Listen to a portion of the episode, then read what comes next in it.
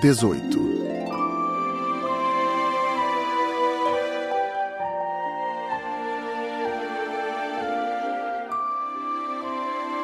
O pequeno príncipe atravessou o deserto e encontrou apenas uma flor.